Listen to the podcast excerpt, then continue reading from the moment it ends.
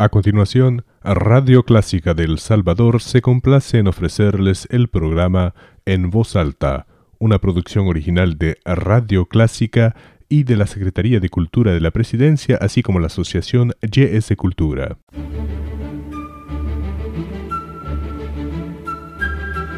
Desde San Salvador, República del Salvador, Clásica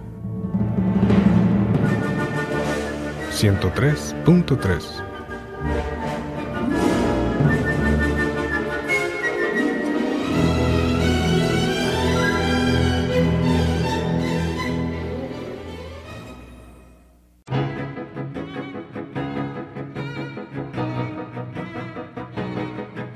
En voz alta, edición especial presenta Parla de Libros. Un programa de la Dirección de Publicaciones e Impresos de la Secretaría de Cultura de la Presidencia. Para hablar de libros, de escritores y mucho más. Los dejamos con sus anfitriones, Eric Lemus y Mario Noel Rodríguez.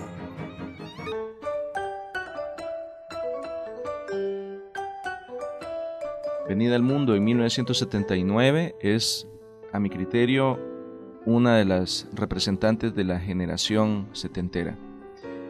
Algunos la ubicábamos como capitalina, aunque en realidad nació en Santa Elena, en Usulután. ¿De quién hablamos este día? Eh, ¿De qué autora concretamente, Mario Noel? de una brillante escritora, eh, su nombre es Roxana Méndez, que nace en el año 79, como tú muy bien lo decís. Eh, pues la familia tuvo que venirse a San Salvador por, por el estudio ¿verdad? De, Roxana, pero eh, justamente nace en Santa Elena, Usulután, sobrina del futbolista Sergio Méndez y de Mauricio Méndez, hermanos de, su mamá. Entonces, es un tema interesante con Roxana porque hablamos de, gran literatura, como ella escribe y lee, pero así también de, sus tíos futbolistas, Hoy tuvimos, por así decir, tomar a bien ya hablar de esta joven generación que ronda ya las cuatro décadas de existencia, pero también al menos un par, un par de décadas más en producción literaria. Eh, son personas que recogen otra voz, tienen esta particularidad que nacen en una década sumamente compleja para la historia de El Salvador, coexisten con el desarrollo de la guerra civil, atestiguan las transformaciones eh, trágicas de una capital asolada por la guerra civil, asolada por eh, paros al transporte, víctima de siniestros como los terremotos de los años 80. Eso, en suma, ¿Se traduce o no en la obra de Roxana? Sí, no, fíjate, yo eh, soy lector eh, paciente de, la obra de Roxana. Acordate, ella eh, en la ofensiva guerrillera del 89 apenas tenía 10 años. Y Roxanita pues ya, ya vio los estertores de, de esa ofensiva, ¿verdad? A Roxana se le ubica en la generación de los 90. Ella ya después de los 17, 18 años comienza a publicar sus textos y pues los historiadores literarios la ubican en esa generación que empezó a, decir cosas, a decir cosas que no las decíamos nosotros en los años 70, que era un poco más realista la, literatura, ¿verdad? Estos son unos jóvenes interesantísimos, la generación a la que ella pertenece, porque una de las cosas que yo destaco en esta generación, que más adelante vamos a mencionar, el, grupo al que ella pertenece, fueron este, la disciplina, la constancia y el oficio. Es decir, son jóvenes que tomaron muy en serio la literatura, no simplemente escritores de fin de semana, ¿verdad? Entonces Roxana, digamos, este, es escritora de los llamados escritores de los noventas. Si bien nace en los 70, tú bien precisas que pertenece a, los noventeros. Podríamos hablar ya de jóvenes eh, con una voz dentro de lo que la transición social, política, significa crecer en los años, en los años 90.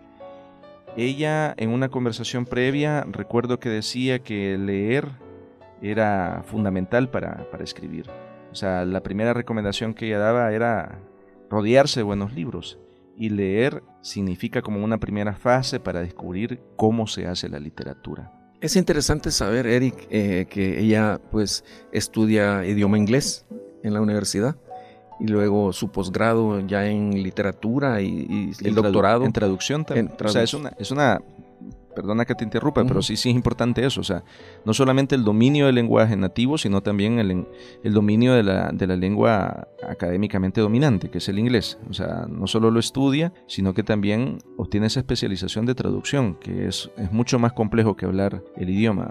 Traduce el libro J.M. Barry y los niños perdidos, escrito por el famoso autor de Peter Pan y, lleva de, al, simultáneamente la, poesía, ¿verdad?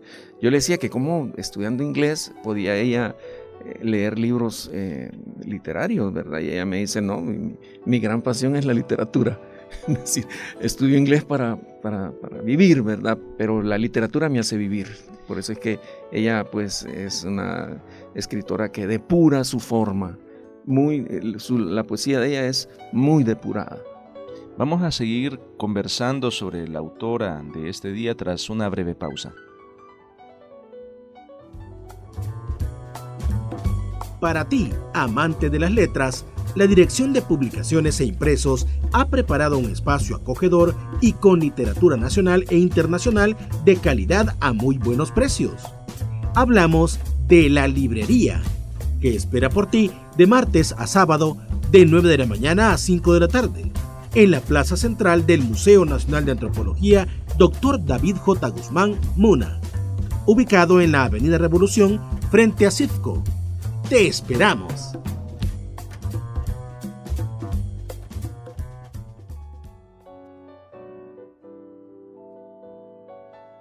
En 1998, ella obtiene el Premio Nacional de Poesía en un certamen organizado por la Fundación María Escalón de Núñez y Radio Clásica del Salvador. Se podría decir que es eh, uno de sus momentos iniciales como autora que incursiona en las letras o no, Mario? Pues sí, yo recuerdo ese premio eh, obtenido por Roxana. Era un premio convocado para mujeres y bueno, ella lo mereció. Pero sin lugar a dudas, el premio que ella le estimula son los tres premios consecutivos del, del maestre que le da la entonces con cultura, como, gran maestre en literatura. De poesía, de poesía para adultos. No, no había incursionado ella en la literatura para niños, ¿verdad? Entonces he revisado esos tres libros y se nota pues eh, la depuración del lenguaje que, que ella tiene, ¿no? Es fascinante ver cómo no solamente hay una exploración con el lenguaje, sino también hay un dominio del lenguaje. Será una particularidad de aquellos autores que tienen ese plus de traducir y también traducir implica obviamente entrar a la psiquis del texto original.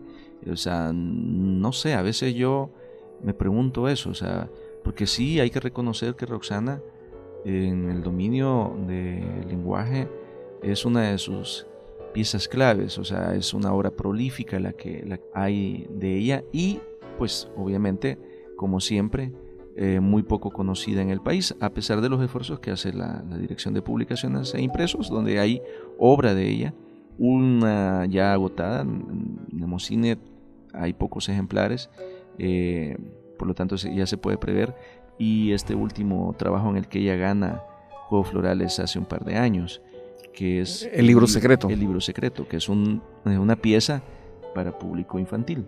Eso te iba a comentar, fíjate que la misma Roxana lo dice en una entrevista, que el, en el caso de ella, el buen lector hizo al escritor. Es decir, tiene una base, tiene una formación, Roxana. ¿Me entendés? O sea, que no, no es simplemente es una mujer inspirada, ¿verdad? O las mujeres tienen que escribir, sino que ella tiene una formación de buena lectora, a tal grado que ella puede oscilar entre la poesía para adultos la poesía infantil y últimamente incursionando en la novela. O sea, un salto de, calidad, ¿verdad? Un salto a retos. Claro. No, y ella nunca, digamos, dice literatura feminista o femenina, sino que eh, literatura escrita por Roxana Méndez, ¿verdad? tocando ese tema de los 70s, 80s, ¿verdad? Del, feminismo, que las mujeres tenían que liberar, ataduras y todo eso. Roxana no, pierde el tiempo, digamos, tocando ese tema. Es interesante porque eh, lo hace desde otra perspectiva, sin la marca quizá impostada en otras voces y en este caso pues obviamente lo que yo valoro es la búsqueda por preservar la calidad. Justamente de esa calidad vamos a escuchar algo que es nuestra microsección, el verso del día, y volvemos tras esa siguiente pausa.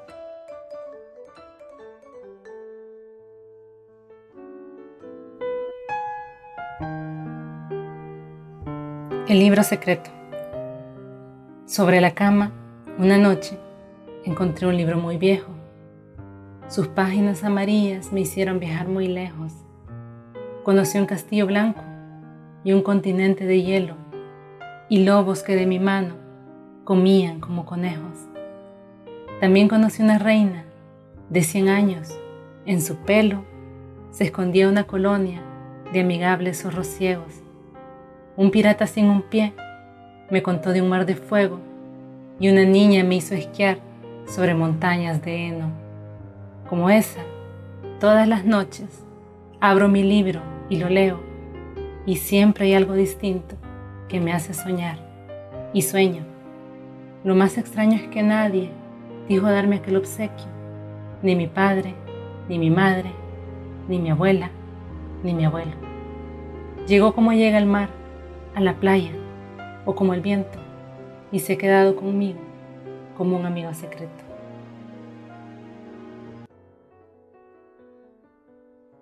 El poema que ustedes acaban de escuchar en voz de su autora pertenece al libro El libro secreto y que obtuvo el, el premio en los Juegos Florales. Debo decir que eh, se siente la disciplina, el oficio de la escritora.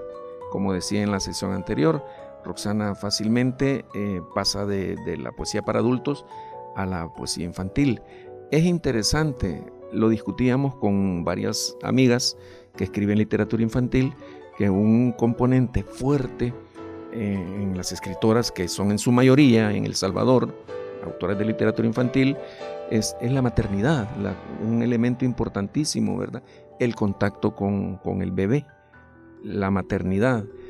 Claudia Lars sus mejores poesías para niños es cuando nace Roy Beers. que se convierte en su príncipe. En su príncipe, ¿verdad? Maure Echeverría, pues cuando nace Unice y luego eh, Laura, su nieta, ¿verdad? Entonces, pero eh, en el caso de, Roxana, este, no ha tenido la dicha de, ser mamá aún y, se nota que ella maneja, se nota eh, la escritora con oficio, ¿verdad? Que pasa de un tema con facilidad de un tema al otro.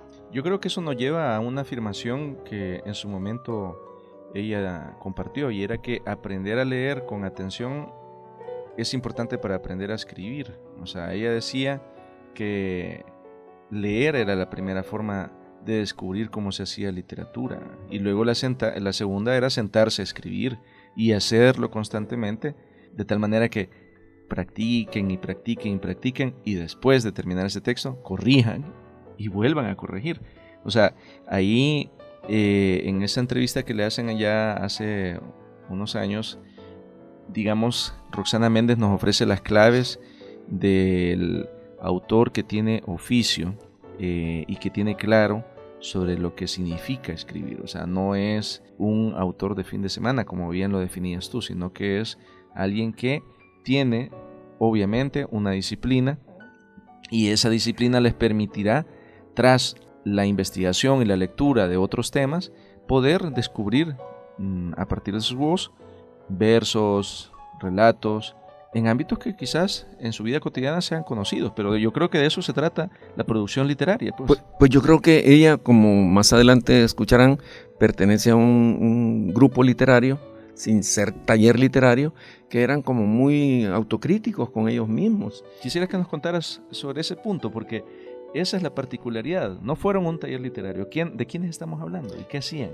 Estamos hablando de un grupo de jóvenes que comían libros. Eran unos monstruos come libros, estos cuatro chicos. Y estoy hablando de Mauricio Cuartade, de Jorge Galán, de Carlos Serpas y de Roxana Méndez. Entonces, al hablar, digamos, aparte con, Jorge, sobre Roxana, pues me decía de que ella del grupo, una lectora consumada, ¿verdad? Es lo que quisiéramos ser todos, tener como el tiempo y la disciplina de, la lectura. La lectura como, como disciplina, no una lectura por, por estar esperando al dentista, sino que una lectura con disciplina. Entonces es importante cuando el grupo, los amigos, eh, escriben, son escritores, el respeto por la obra del otro, ¿verdad? No destrozar por destrozar, como solía hacerse aquí en los años 60, 70, destrozar al otro, sino que es decir, mira, aquí andas bien, aquí andas mal, léete esto, y, así pues ellos han logrado salir adelante, cuatro escritores de, de este grupo literario, digamos, a los cuales yo les tengo mucha admiración. Tras esta revelación que nos ha compartido Mario Noel, vamos a la siguiente pausa que es eh, justamente para hablar sobre esas particularidades de la literatura y de sus protagonistas.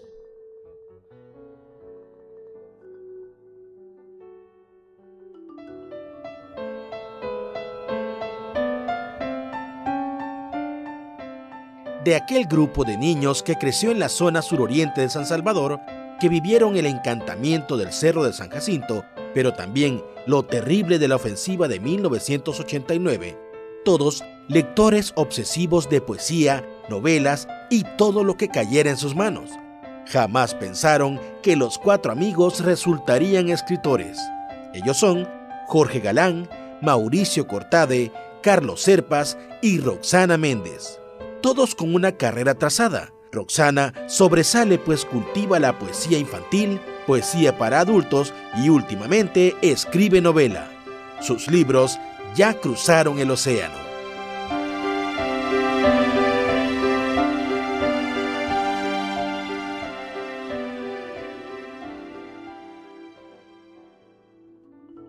A imaginar a una niña que luego 12 años, 14 años después, se encuentra con la hoja en blanco y empieza ahí a eh, dejar, dejar un registro gráfico de lo que, de lo que pulula en su, en su cabeza. Roxana Méndez, que nació en Santa Elena, allá en el año 79, es autora de diversos títulos.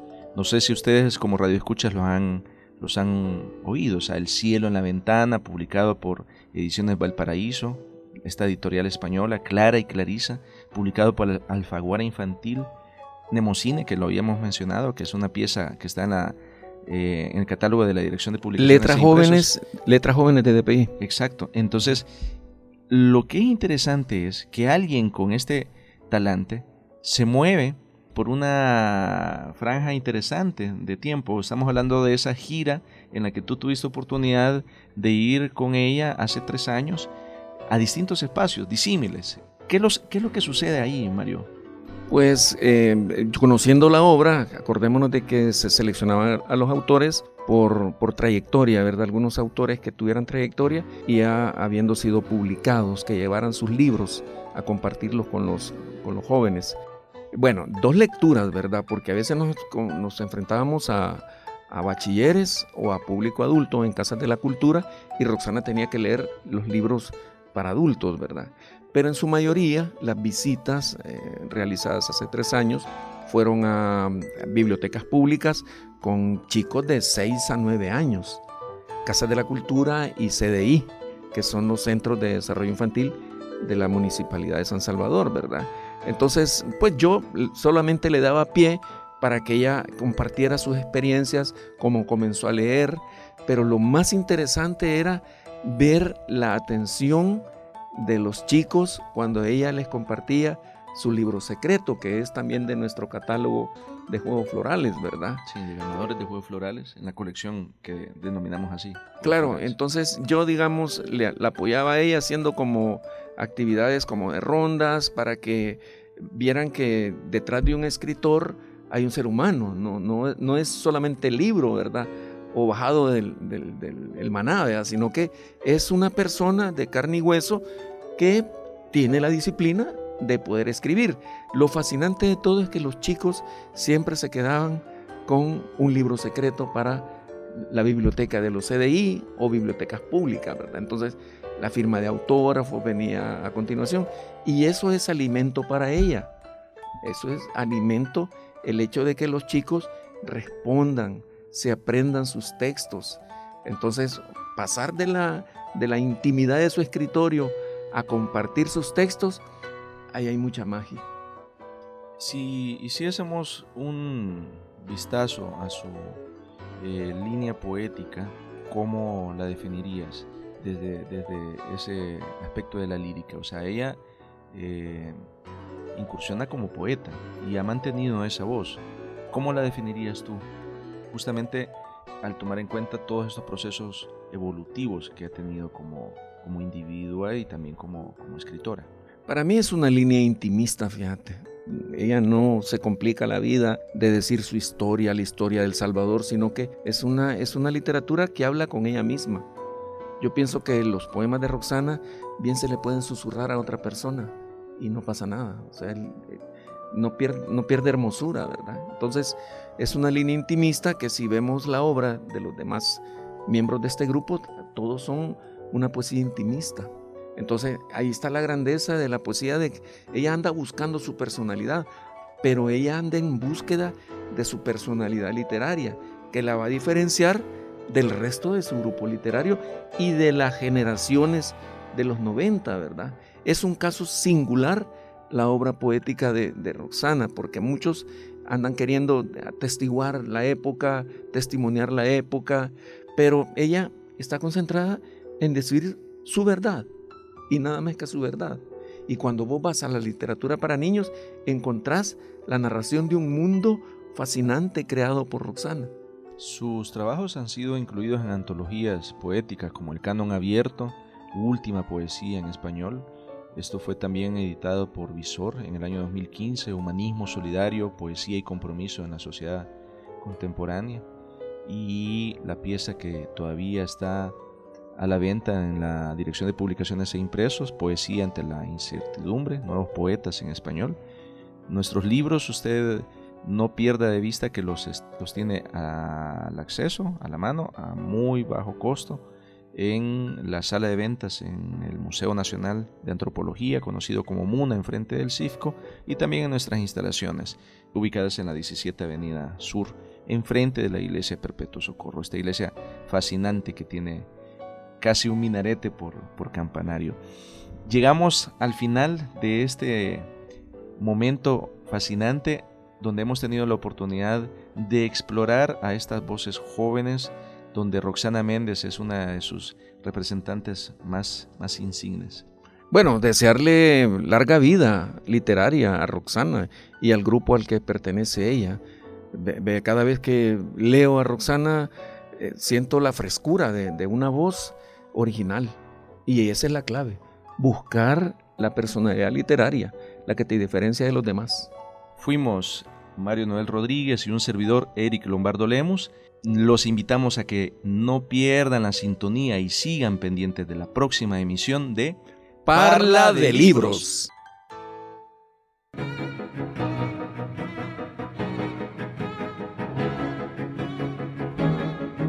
Este fue En Voz Alta, edición especial Parla de Libros. Parla de Libros un programa de la Dirección de Publicaciones e Impresos de la Secretaría de Cultura de la Presidencia, para hablar de libros, de escritores y mucho más.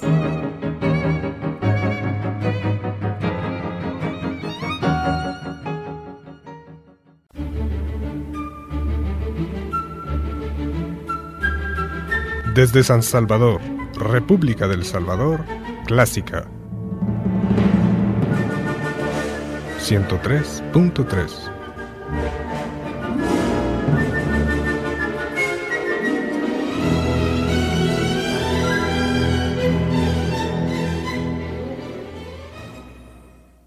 Radio Clásica del Salvador presentó el programa En Voz Alta, una producción original de Radio Clásica, patrocinado por la Secretaría de Cultura de la Presidencia y la Asociación YS Cultura.